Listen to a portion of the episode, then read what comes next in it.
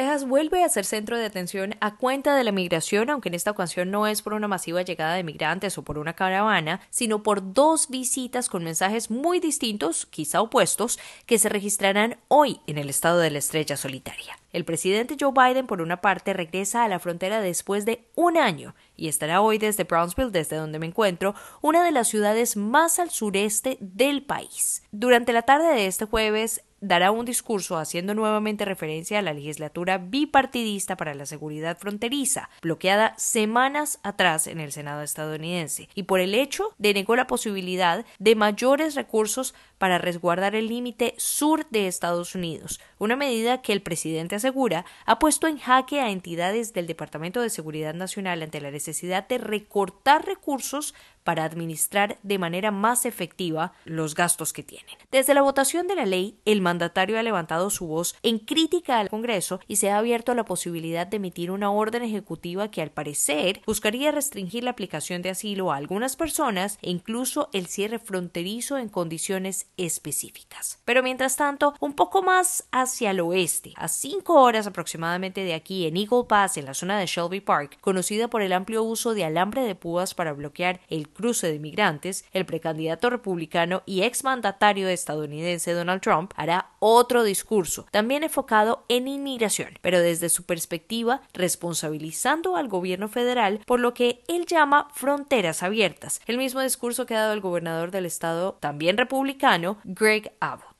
Dos factores interesantes hay detrás de las zonas elegidas, y es la clara división que asuntos políticos, a propósito de las elecciones que se acercan, han traído al manejo migratorio en el estado de Texas, pues podría decirse que la zona en la que el actual residente de la Casa Blanca hará presencia es de mayor control de la patrulla fronteriza que es una agencia federal, mientras Eagle Pass es una zona con amplia presencia de policía estatal del Departamento de Seguridad Pública de Texas que responde a órdenes del gobernador que recordemos, lidera la operación Lone Star, la cual busca contener la entrada ilegal de inmigrantes al Estado, aduciendo un supuesto riesgo de invasión. Las personas que residen en esta zona lo que hacen es cuestionar que estas ciudades fronterizas sean vistas solo como asuntos migratorios y rechazan ser escenario de campaña política. Desde Brownsville, Texas, soy Laura Sepúlveda de La Voz de América